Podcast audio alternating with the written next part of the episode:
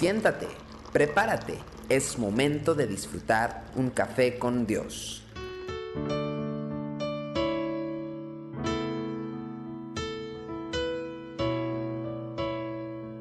Bienvenidos a Café con Dios, primer libro de Samuel capítulo 23 versículos 16 al 18 dice, Entonces se levantó Jonatán, hijo de Saúl, y vino a David a Ores, y fortaleció su mano en Dios, y le dijo, No temas, pues no te hallará la mano de Saúl mi padre, y tú reinarás sobre Israel, y yo seré segundo después de ti. Y aún Saúl mi padre así lo sabe. Y ambos hicieron pacto delante de Jehová, y David se quedó en Ores, y Jonatán se volvió a su casa. Este pasaje se nos presenta con un atractivo cuadro de las dimensiones que puede alcanzar una amistad cultivada dentro de los principios espirituales que deben guiar la vida de aquellos que aman a Dios. Para entender la profundidad de las palabras de Jonatán, es necesario que conozcamos el contexto en que fueron pronunciadas.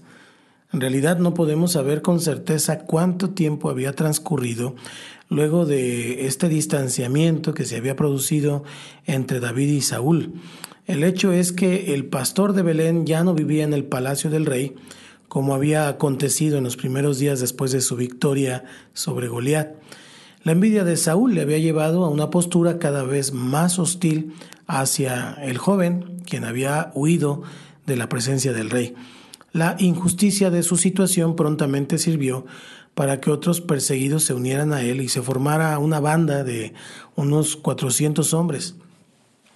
El historiador nos dice que en este tiempo, eh, en 1 Samuel 23, 14, dice, y David se quedó en el desierto en, en, lugares fuertes y habitaba en un monte en el desierto de Sif, y lo buscaba Saúl todos los días, pero Dios no lo entregó en sus manos.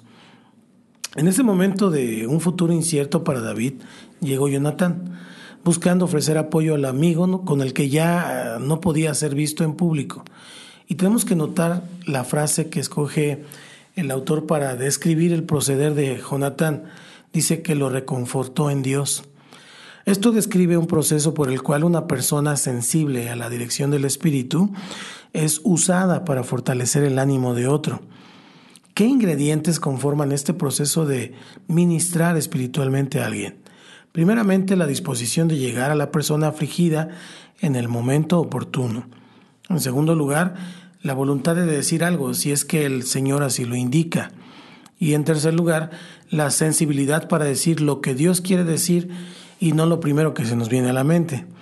Es en este punto que la mayoría de nosotros fallamos en ser verdaderos instrumentos en las manos del Señor porque intentamos consolar con palabras que no solamente son humanas, sino que probablemente están habladas fuera de tiempo. Observemos también el contenido de las palabras de ánimo que habló a Jonatán.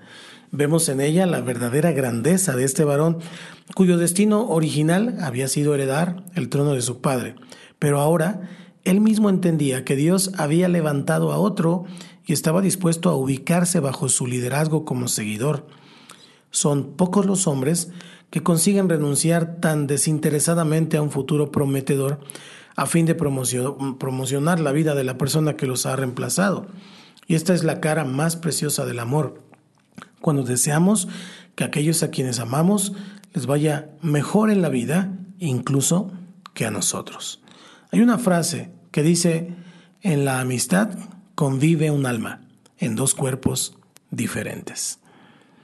Entrega tu vida al Señor. Declara conmigo, Señor Jesús, hoy me arrepiento de mis pecados.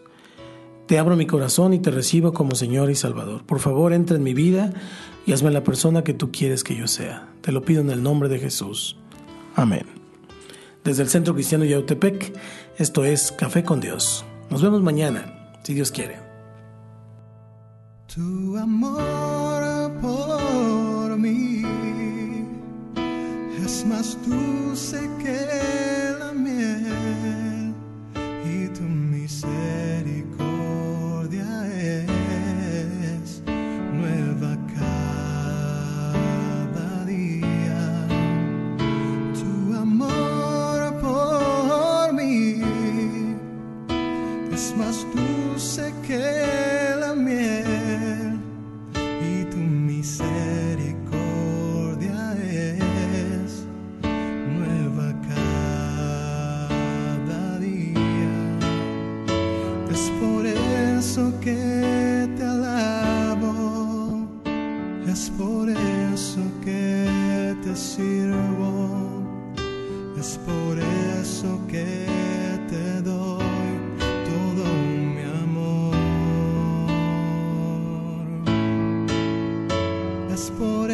eso que te alabo, es por eso que te sirvo, es por eso que te doy todo mi amor.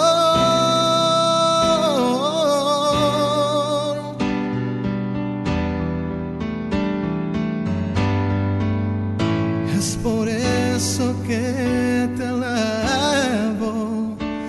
es por eso que te sirvo, es por eso que te doy